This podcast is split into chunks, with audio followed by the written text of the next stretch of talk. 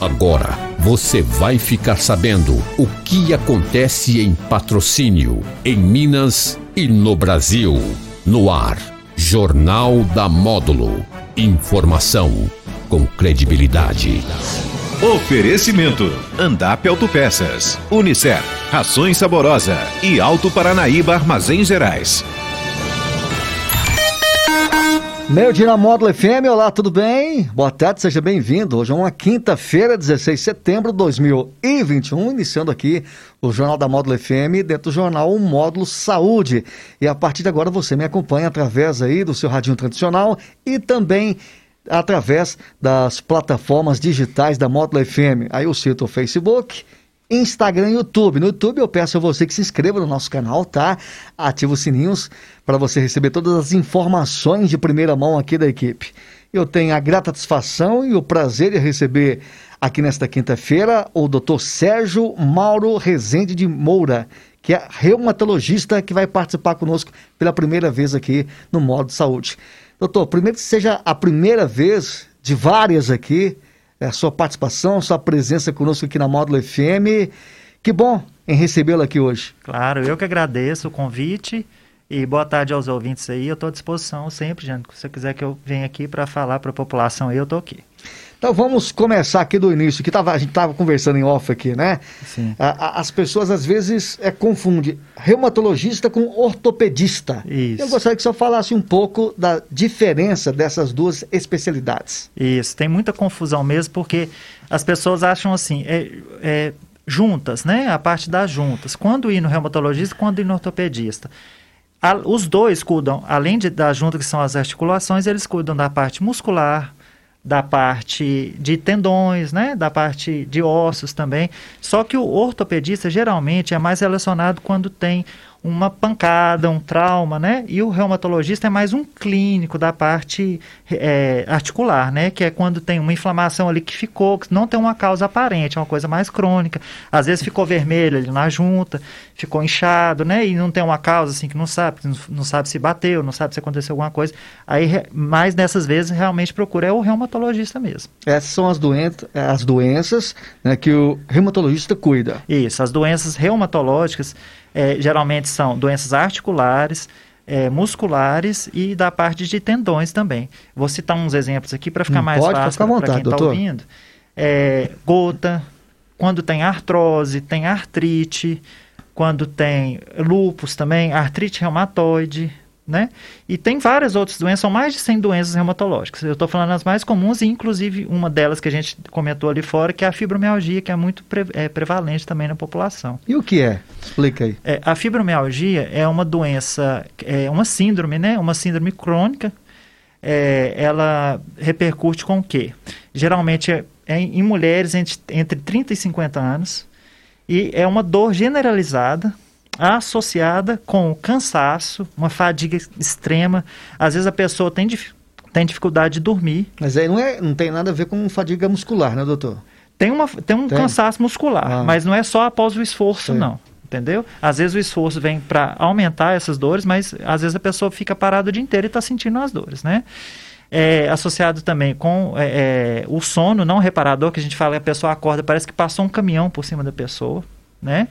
é, um déficit de memória. O que, que é isso? A pessoa ficar, é, esquecer algumas coisas, assim, que não esqueci antes, as coisas bobas. Aonde que está uma, uma chave? Aonde que eu deixei o fogão ligado? Saí de casa e não tranquei a porta? Esqueci umas coisas que não esquecia antigamente. É, então, é sono não reparador, dor, é muito associado com depressão, né? Lembrando aí que a gente está no setembro amarelo, né? Coisa de, de prevenção de suicídio o, o, a, a, muito associado com o aspecto depressivo. E qual é a relação? A relação é mais o seguinte, porque os neurotransmissores, na, os, os, hormônios é, que, que vêm do comando cerebral, hormônio de prazer, hormônio de felicidade, às vezes eles estão mal modulados na, na fibromialgia. Então, a pessoa que tem depressão tem uma, uma chance maior de desencadear a fibromialgia. Entendeu? E tem cura? Cura, como é uma doença crônica, cura não, mas tem controle. A pessoa pode ficar bem. Mas aí depende de vários fatores, do tratamento, do acompanhamento, né? Mas cura total, não. E como é feito o diagnóstico, doutor Sérgio? É, isso aí é o que gera muita dúvida das pessoas, porque às vezes o paciente chega no consultório e fala assim, ué doutor, mas você não vai pedir nenhum exame. Que estranho. Isso aí leva ao fato também da, das, das pessoas próximas, dos familiares, às vezes não acreditar que a pessoa está com aquilo. Porque não tem um exame diagnóstico, um exame, um exame de sangue que você vai fazer, um exame Faz de imagem. Lá, não, imagem. é conversa, o que a gente fala que é anamnese, é entrevista. Por isso, assim, o reumatologista tem a vivência, assim, às vezes a gente bate o olho, um pouquinho de conversa, a gente já percebe que pode ter, a gente já começa a fazer essas perguntas. Então, não tem um diagnóstico exato de fazer exame, tem o diagnóstico clínico que você conversa com a pessoa. E a questão, doutor Sérgio, do tratamento, como é o tratamento? Detectado aí, né? Você falou conversando. Como que é o tratamento? Isso. É um tratamento é, longo? Isso, não, é um tratamento prolongado, prolongado provavelmente pro, provavelmente para o resto da vida. É, existe um controle maior que você pode ir tirando os medicamentos. Tem paciente que consegue ficar sem medicação. Por quê? Porque eu falo com todos os pacientes. São quatro tratamentos para fibromialgia, quatro partes. Esse é até uma brincadeira que eu faço. A hum. primeira parte hum. é fazer atividade física. A segunda parte é fazer atividade física. A terceira parte é fazer é fazer atividade física. A quarta que é remédio. Então, às vezes a pessoa fica lá com gastos, não são remédios toda vez baratos, né? não são todos que estão disponíveis no, no, disponíveis no SUS. Então, a pessoa às vezes fica com gasto enorme de dinheiro, mas é porque não faz atividade física, não tem o, o, o amanhecer ali, né? Fazer o caminhada. E geralmente é uma atividade física aeróbica, né? Que a gente quer que a pessoa fique suada, né? Uma caminhada, uma hidroginástica, é as coisas que eu mais indico, assim. E tem como, é, doutor Sérgio, prevenir com relação à fibromialgia? Assim, prevenção total. Questão de saúde. Não, a, o, o que é prevenção que é indicado mesmo é a vida saudável. É a, a caminhada, a atividade física e a alimentação saudável. Como é que é a demanda, como é que é a procura é, dos pacientes? É, a, como, é, como que o senhor analisa aqui? O senhor chegou recentemente aqui, a cidade de. Patrocínio, é bom a gente frisar aqui. Isso. Como é que está essa demanda aqui? É, a demanda é assim, vem muito, é, realmente é em torno de 40, 50% das minhas consultas estão sendo fibromialgia. Quando não é, é mais artrose também, sabe? Então, assim, a procura é muita e você vê que é uma pessoa que passou de médico, médico, médico, médico. Às vezes uma pessoa foi citada que ela podia ter fibromialgia, mas não confirmou esse diagnóstico. Às vezes, ah, foi no ortopedista, foi hum. no médico da dor, tal, tal. E ela não teve esse acompanhamento mais de perto. Ela ficou pulando de médico, médico, médico. Então, a procura está sendo bem alta. Inclusive, no, nos dois lugares que eu trabalho, está sendo bem alta. Doutor Sérgio, a gente é, já está vivenciando em algumas cidades, né, uhum. eu conversava com o senhor ali, no Rio de Janeiro já está acontecendo, que é a questão da terceira dose é, contra o Covid-19, para reforçar a questão da Isso. terceira dose. Pacientes reumatológicos deve tomar? Tem alguma contraindicação? O que, que o senhor pode passar para esse paciente? Isso.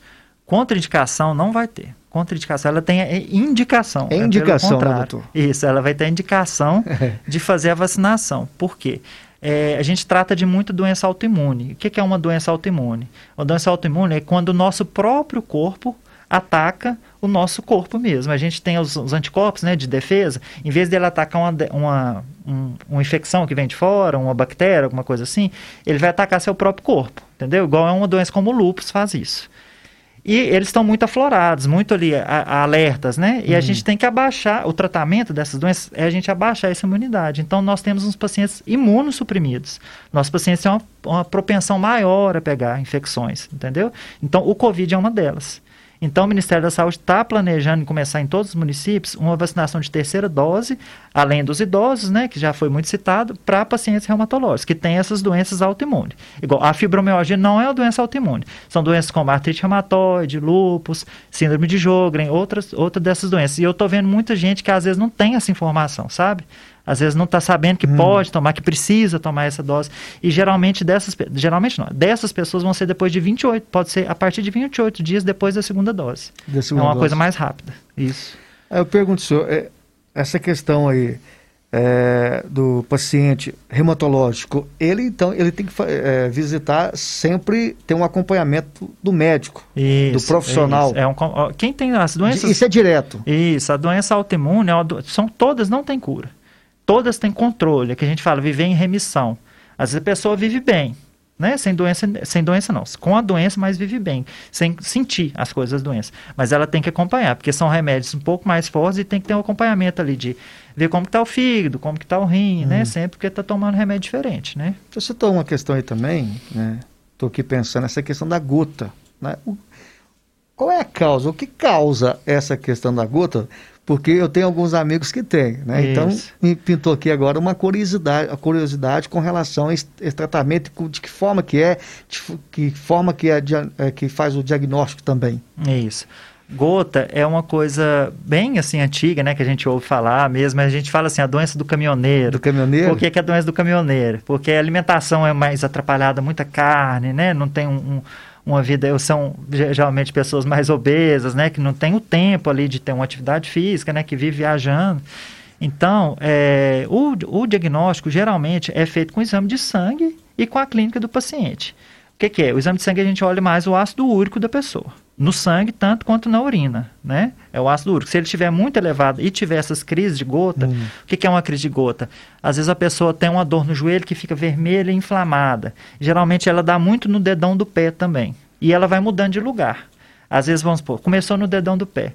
Passou três dias, melhorou. Aí ficou uns dois meses. Aí veio uma dor no joelho, inchou, ficou vermelho. Entendeu? Aí a gente já começa a pensar, ela vai tro ela é migratória, ela vai trocando de lugar. Ela vai trocando? Isso, vai a trocando gota? de lugar, isso. Não é sempre assim, às vezes vem no dedão e depois vem no dedão de novo, mas geralmente ela troca.